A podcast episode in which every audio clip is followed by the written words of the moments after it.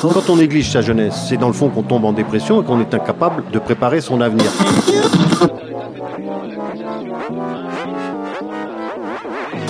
Ça ne veut plus rien dire, lycéen. C'est des merdeux, des cons. Le jeune est tourné vers l'avenir. Mais aujourd'hui, l'avenir ne se tourne plus vers le jeune. Univox, le rendez-vous du monde étudiant sur Radio Campus. Créé en 2013, Liotopie est un tiers-lieu associatif situé rue Kessler, en plein cœur de Clermont-Ferrand. Mais qu'est-ce que Liotopie Laissons les usagers et usagères du lieu le présenter. Il y a euh, la récupération euh, de légumes et invendus qui permet de récupérer des, des, légumes pour pas trop cher, des invendus pour pas trop cher, euh, c'est en prix libre. Et ils donnent des aides pour les étudiants et c'est très intéressant. Comme moi par exemple, je suis une étudiante étrangère. Euh, J'aime bien aussi euh, l'esprit du lieu et la démarche en proposant plein d'événements culturels et plein d'ateliers, etc. Des trucs euh, qui peuvent permettre de découvrir plein de choses euh, qu'on ne peut pas forcément voir ailleurs. J'étais venue pour un vide de grenier, enfin des vêtements, pour, euh, pour acheter des vêtements. la première année où j'y étais, j'y passais plus de 20 heures par semaine, je pense, au moins, parce que du coup, je l'aidais à tenir les permanences, à gérer un petit peu tout. Enfin, c'était voilà, je faisais un petit peu plein de trucs. Il y avait la possibilité aussi que je fasse des ateliers philo, parce que je suis en philo. Et du coup, maintenant, je fais des cafés philo à peu près une fois tous les deux mois, on va dire. Ah oui, aussi, il y a la cuisine, et c'est super intéressant parce que surtout la première année, on était pas mal à se retrouver, on cuisinait ensemble, et puis euh, du coup, on, se, on mangeait tous ici, c'était sympa. Enfin, c'est pas comme si on allait dans un bar classique, euh, c'est plus vivant, quoi. Il y a des soirées comme ça à thème en général cool, il y a plein de thèmes euh, différents. Franchement, je trouve que c'est un endroit qui a l'air très sympa parce que c'est la première fois que je venais ici. Et puis le fait que tout le monde se retrouve pour partager un moment, bah, c'est surtout ça, je trouve. Univox. Mathieu Adenau est coprésident de Liotopie et nous en a dit davantage sur la polyvalence du lieu et son ancrage local. Liotopie, du coup, il y, a, 120 mètres carrés et euh, c'est un peu, euh, bah, c'est divisé en, en, plusieurs espaces. On a la chance d'avoir une cuisine, ce qui est quand même quelque chose qu'on nous envie assez souvent parce que ça permet de faire de la cuisine et étonnamment, c'est pas anodin. euh, ça permet voilà, de, faire vraiment beaucoup d'activités autour de l'alimentation, qui est un pôle phare à Liotopie, qui est très complémentaire de l'épicerie euh, qu'on a à l'entrée, qui est donc une épicerie euh, à tarification solidaire pour les étudiants, étudiantes. L'idée, c'est d'avoir des produits bio, locaux ou équitables qui sont à prix coûtant. Donc, c'est de rendre ce qui est le plus sain, le plus accessible possible. Euh, on est comptoir Doom, ça c'est pas vraiment physique à la Liotopie, mais c'est intéressant aussi de pouvoir euh, consommer en Doom, c'est la, monnaie locale du Puy de Dôme. Et puis après, bah oui, il y a un espace euh, café-bar, il y a un espace où on, voilà, on accueille des concerts, il y a un espace où il y a un piano, on peut venir se détendre. Enfin voilà, c'est un lieu qu'il faut s'approprier, qui, qui est assez modulable, mine de rien, en fonction de ce qu'on a envie d'y faire. Euh, on peut juste pas, enfin, on peut juste pas accueillir une pièce de spectacle euh, avec 500 personnes, mais euh, voilà, c'est peut-être une évolution future pour l'utopie que d'acquérir un hangar. donc la Doom, c'est une monnaie complémentaire locale qui est proposée par l'ADML 63, donc qui est une association qui gère cette monnaie complémentaire. C'est un, un et la monnaie complémentaire, c'est une monnaie qui est à côté de l'euro.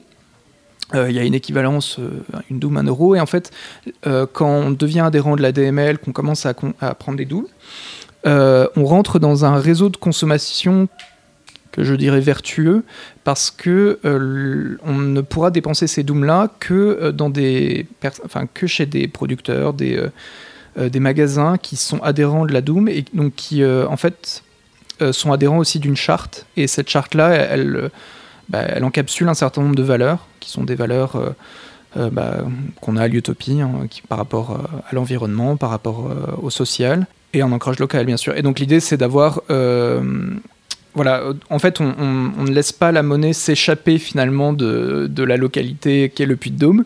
Et, et, donc, on, sort un peu d'argent. Enfin, j'espère que je me trompe pas, hein, parce que sinon Angèle va, me gronder.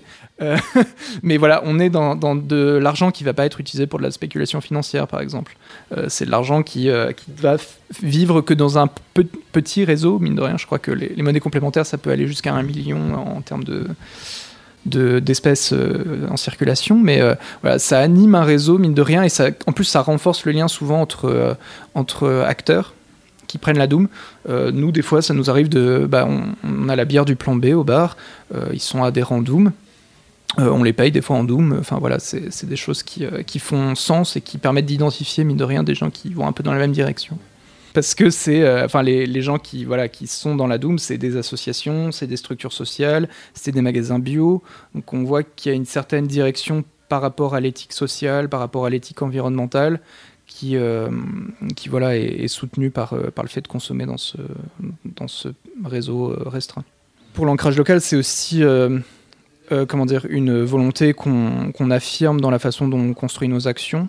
L'exemple le plus marquant, mais irréalisé à cause du, de la Covid, c'est le cri du bourgeon, euh, donc c'est un projet de tremplin musical étudiant. Il a été euh, mené, là, il a, fait sa première édition.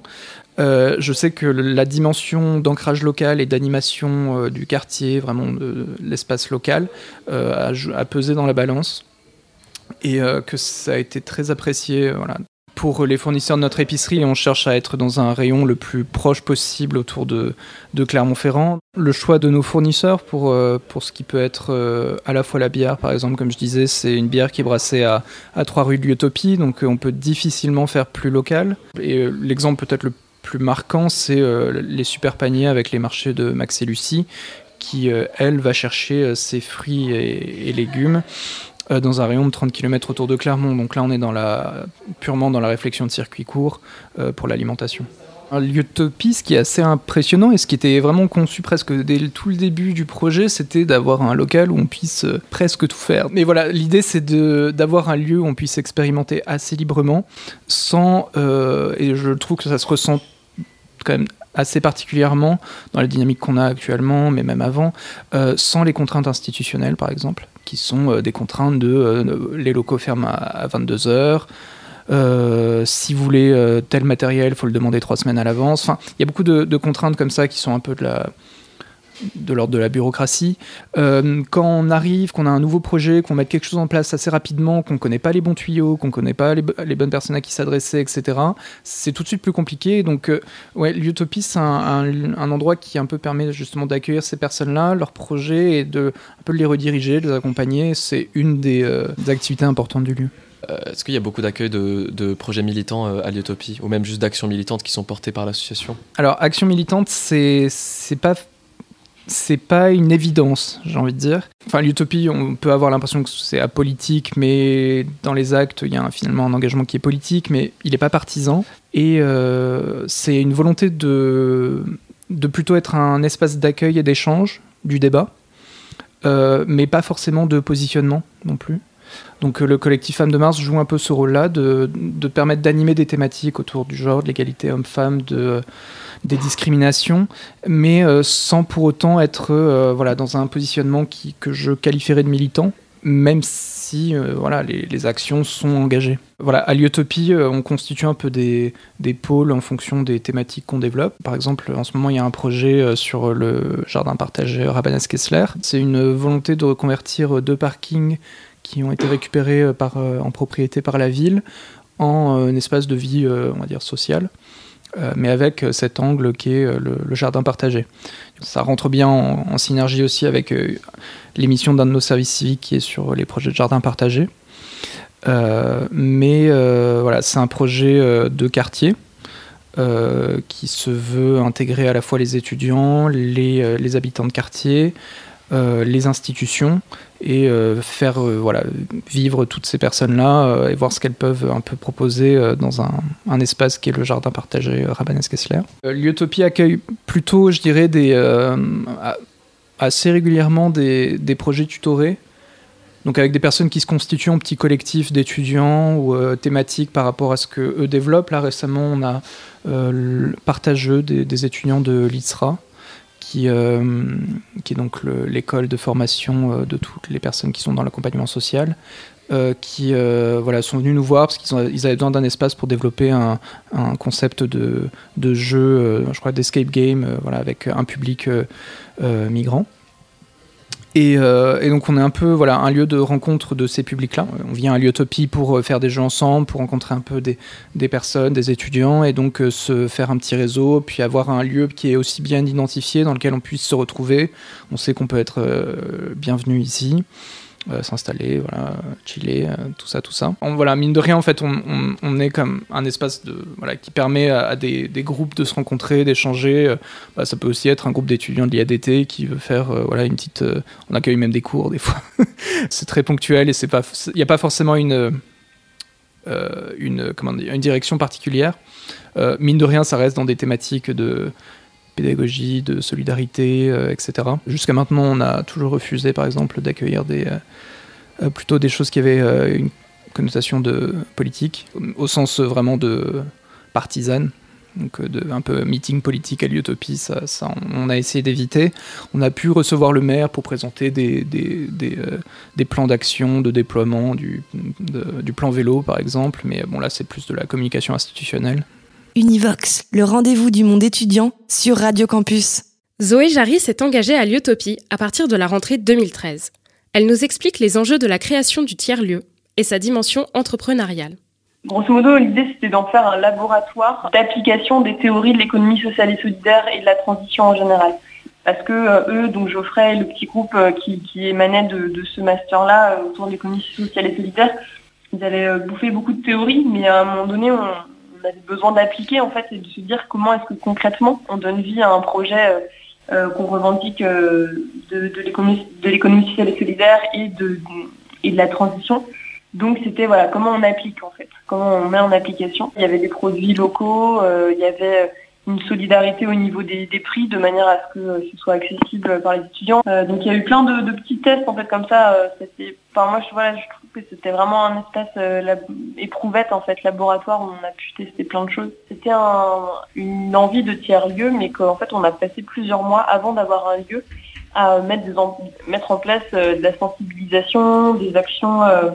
Euh, de, de, médiation, de vulgarisation scientifique, etc. Donc on a fait des semaines du développement durable, des, choses plus ponctuelles et plus événementielles avant d'acquérir un lieu. Et euh, à ce moment-là, il y avait vraiment, on était, je pense, entre 15 et 20 personnes à peu près à, former le noyau un peu dur de, euh, du projet L'Utopie, euh, qui est un projet qui à la base était un, dans le cadre d'un projet étudiant, une étude de marché en fait sur quels étaient les besoins des étudiants, enfin vraiment dans un processus d'innovation sociale, de partir des besoins en fait de ce qui manque, pour arriver après à définir une offre euh, qui, qui, qui, réponde en fait, un projet qui réponde euh, à ces besoins manquants. En fait, à ce moment-là, donc c'était il y a voilà, il y a quand même euh, quasiment dix ans maintenant, la notion de tiers-lieu n'était pas du tout connue comme elle l'est aujourd'hui. Il n'y avait pas du tout autant de autant de, tiers-lieux qu'il en existe aujourd'hui. Et euh, en fait, l'idée, c'était de se dire, un, le tiers-lieu n'est pas le lieu premier, à savoir euh, le foyer, donc l'espace domestique.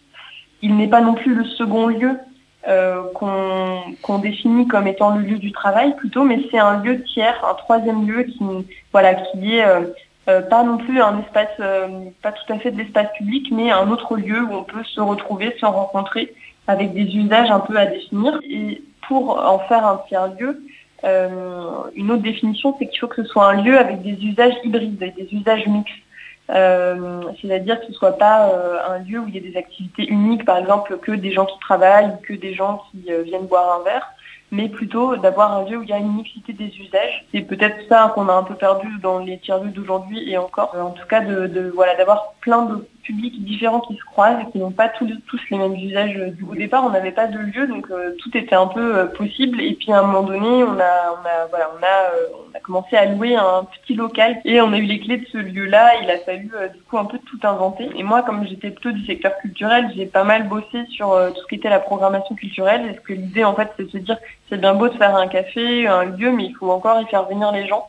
Donc il y avait l'idée de, faire, toute une programmation d'activités qui était euh, accessible, soit gratuite, soit à prix libre, et qui soit euh, en priorité destinée aux étudiants. Et donc euh, voilà, on a fait euh, des ateliers d'impro théâtral, il y avait des ateliers cuisine, il y avait des repas partagés, ça pouvait attirer des publics différents. Et puis ça a été des lieux, un lieu aussi où on pouvait venir travailler, on pouvait venir se réunir, faire des, des réunions de voilà, travailler en, en, groupe, enfin voilà, parce qu'il y avait quand même beaucoup d'étudiants. Déjà un usage, usages hyper hybrides sachant qu'il y avait essentiellement à ce moment-là, comme le lieu était petit, il n'y avait pas de restauration, il n'y avait pas d'épicerie, mais il y avait, euh, il y avait un bar, il y avait le bar solidaire, où on vendait un peu des bières, des jus, euh, des choses euh, locales, des boissons locales, biblio, etc.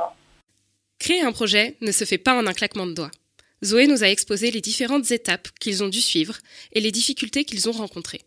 Au départ, bah, voilà, il fallait bien une structure juridique euh, qui soit porteuse. Donc euh, avec ça, on a voilà, fait euh, beaucoup de, de paperasse, déposer des statuts, enregistrer l'association, trouver un président, ouvrir un compte bancaire. Enfin voilà, ce que ce que fait chaque chaque porteur de projet quand il, euh, quand il débute. Et puis après, il y a eu toute une phase effectivement de recherche de lieux. Donc euh, voilà, tout de suite, on, on est allé visiter euh, plusieurs locaux. Et puis, puis voilà, on a trouvé celui-là dans un premier temps qui était tout petit, qui n'était pas du tout lumineux, mais qui, voilà, qui nous permettait d'accéder à ça pour lancer le, projet. Il fallait qu'on trouve aussi un modèle économique en fait euh, pour pouvoir vivre, c'est-à-dire pour payer notre loyer. Des grosses difficultés. Enfin, au départ, ça a été quand même ce lieu parce que il n'était pas du tout, euh, il était pas du tout évident.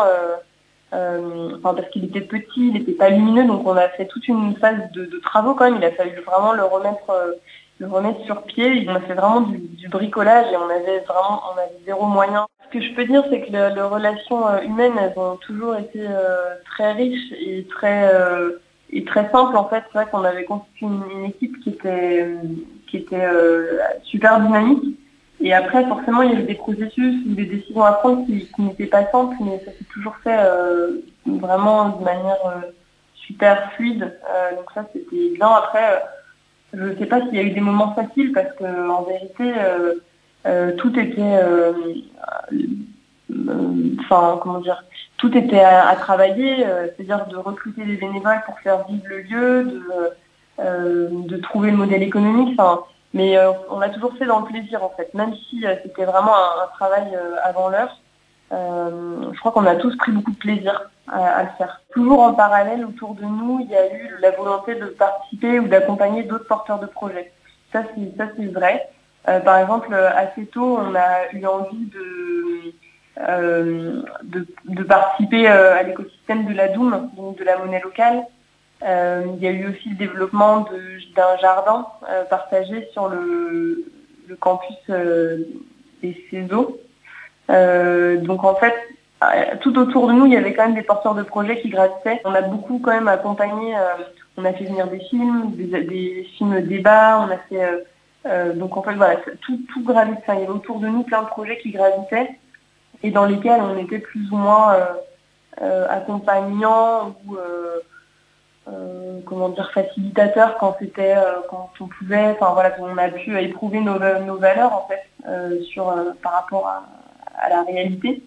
Et ça c'est vachement important. Donc j'ai envie de dire pourquoi est-ce que ça doit exister parce que c'est une école une école de la coopération, c'est une école euh, de l'engagement et tout ça c'est super précieux pour en faire des, pour faire des citoyens éclairés et, euh, et qui ont envie de, de, de participer à l'édification d'un monde euh, plus juste. Univox. Univox. Malgré la Covid et la fermeture obligatoire des lieux accueillants du public, Liotopie tient le coup. Mathieu nous a éclairé sur comment Liotopie a adapté ses activités durant la crise du Covid. Liotopie a un, donc un, fonctionnement, euh, un modèle économique hybride qui est euh, une hybridation entre euh, une activité commerciale, même si elle n'est pas à très large profit, qui est celle du bar, qui permet un autofinancement de l'ordre de 30-35% de mémoire. L'essentielle majorité du reste va être des subventions publiques, institutionnelles, etc. Et après des dons, des adhésions, des choses comme ça. et donc on arrive à un équilibre euh, qui fait que euh, voilà l'activité de l'Utopie, euh, enfin son, budget annuel est, composé de ces, deux composantes. Le Covid en, a supprimé complètement une, qui a été compensée par les fonds de solidarité de l'État, mm, en partie. Mais voilà, c'est quand même quelque chose sur lequel on a dû être très attentif. parce que l'Utopie ne bénéficie pas de, de subventions de fonctionnement, et n'a pas vraiment de trésorerie à proprement dit. Euh, donc euh, on a des sous, mais il euh, faut les dépenser sur des projets qui sont définis, c'est fléché, etc. Donc on n'a pas de grosse sécurité. Et donc, comme on a mine de rien une équipe permanente avec des, deux salariés de service civique, c'est un coût incompressible. Et donc, c'est aussi là-dessus que nous, on doit être attentif. Voilà. Il a été fermé pendant la première vague, donc euh, là, je n'ai plus en tête la temporalité des, confinements, mais premier confinement, euh, on a tout arrêté. Cette période mars jusqu'à la fin de l'année universitaire en mai-juin, à part deux trois ateliers masques, vraiment la dynamique a été plombée. Euh, ça nous a amené pour le confinement d'après à être beaucoup plus beaucoup plus proactif. Donc la chance qu'on a, c'est que l'Utopie n'est pas qu'un lieu, on va dire apparenté, peut-être un, un restaurant ou euh, un bar euh, ou un voilà. On est aussi apparenté finalement à un commerce. Donc on a pu continuer à, à ouvrir partiellement l'Utopie euh, pendant les, confinements et autres successifs sur le motif de la euh, première nécessité. Donc les gens continuaient à venir euh, prendre des paniers et des invendus, des choses comme ça. Alors on a bien sûr beaucoup réduit l'activité. Le, plafond des paniers était, euh, divisé par deux, des choses comme ça. Donc ça c'est la lenteur de l'activité qui était due à la Covid. On s'est mobilisé avec d'autres acteurs qui eux aussi étaient un peu dans l'inaction. Donc je pense notamment aux grandes tables de la comédie, avec qui on a fait plusieurs éditions de Grande Bouffe Solidaire. Donc c'est cuisiner des invendus, puis on les distribue à l'Utopie. Euh, là, l'Utopie a quand même euh, voilà, maintenu une activité tout au long de, de- des confinements. Jusqu'à ce qu'on ait un peu cet euh, espoir du vaccin, entre guillemets, le, les jauges, etc. L'Utopie, la jauge réaliste, effective, en prenant en compte les meubles pour calculer les distanciations des gens, etc. Je pense que c'est même pas 10 personnes. Donc ça, commence à devenir compliqué parce que euh, en parallèle, il faut se dire que l'Utopie a une activité de bar qui, mine de rien, l'autofinance. Euh, c'est très difficile de s'autofinancer sur 5 personnes qui viennent consommer euh, peut-être une fois sur deux, euh, enfin sur trois jours semaine, quoi. Donc euh, pour être réaliste euh, à, ce niveau-là, pour nous, ça a été mieux de dire stop, on arrête, euh, on fait une pause, on fait des reports. Et euh, on essaie peut-être de réfléchir à d'autres projets. On se concentre sur le solidaire, sur ce qu'on peut faire, ce qu'on peut accueillir. Donc on a accueilli euh, par exemple Claudine, qui était une coiffeuse, qui nous a proposé de faire des coupes à 1 euro pour les étudiants. Ça c'était parfait. Ça a vachement marché, c'est même passé à TF1. Donc ça voilà, ça c'était possible parce que c'était vraiment une personne à un moment. On se croise pas, tout ça, ça marche nickel. Dès qu'il y avait des gens, euh, c'était trop compliqué en termes, même pour les, les responsables de l'Utopie, en termes de responsabilité propre. Voilà, c'était pas, pas évident du tout. Bah, les objectifs, ça a été de faire un maximum de d'actions solidaires avec le minimum d'heures, parce que le, donc le fonds de solidarité de l'État était euh, conditionné aussi à la mise en activité partielle, donc on a dû mine de rien mettre nos salariés en activité partielle, donc on ne pouvait pas leur demander de travailler 35 heures alors que en fait ils étaient en activité pour 4 heures. Donc euh, l'idée c'était de rentabiliser 4 heures en quelque sorte, enfin je, dis 4 mais je sais plus combien c'était exactement, mais de voilà de que les, les personnes de l'équipe permanente de l'Utopie puissent rester actives sur des projets. Euh, ce qui fait que ça nous a un peu coûté sur le plan de l'engagement bénévole, parce que euh, finalement, pour le peu d'actions, entre guillemets, qu'on a pu mener, les gens de l'équipe permanente, c'était déjà largement suffisant. Donc, euh, on n'a pas pu vraiment dire aux gens, venez vous investir avec nous, venez participer à des projets, parce que on arrivait tout à gérer en interne quelque part. Donc, on est très content là, en ce début d'année, on est des nouveaux bénévoles qui arrivent, etc., et qu'on puisse relancer cette dynamique. Mais euh, sinon, voilà, l'énergie, elle a été euh, un peu euh, dépensée sur l'organisation, enfin des distributions alimentaires, les grandes bouffes solidaires, typiquement. On distribue euh, 200, 300 portions de repas sur deux jours. voilà, ça, ça, ça, ça- nous a bien occupés. Donc voilà, c'était, c'était vraiment une année où on s'est dit, bon, bah là, on bosse sur. On bosse un peu peut-être sur ce qu'on aimerait faire l'an prochain, et puis euh, voilà, on se concentre sur les, quelques actions solidaires qu'on peut mener. Ça a mis de rien apporté un peu des nouveautés à l'Utopie. hein. On a profité du fait d'avoir nos frigos vides de bière pour, pour les remplir de Saint-Nectaire et deux euh, qui étaient en complément des commandes de panier. Voilà, c'est des petites évolutions qui a eu lieu pendant le Covid, qui sont euh, qu'on va garder maintenant, mais voilà, c'est des petites choses qui ont changé parce que euh, on avait plus de temps peut-être pour expérimenter, pour prendre du recul, pour réfléchir à certains trucs, euh, des petits aspects. On a, bah si, on a refait le local aussi. Tiens, j'ai pas pensé ça, mais on a on a repeint tout le local, on l'a redécoré. Enfin voilà, c'était aussi l'occasion quoi. Et ça, ça a malheureusement bien marché quelque part, enfin, ça, parce que ça répond à beaucoup de précarité étudiante aussi. Donc ça, voilà, ça nous a peut-être obligé à être créatifs d'une autre façon sur la façon dont on menait nos actions, euh, etc. Cet Univox a été réalisé par Thibaut et Maëva de Radio Campus Clermont-Ferrand. Merci de votre écoute.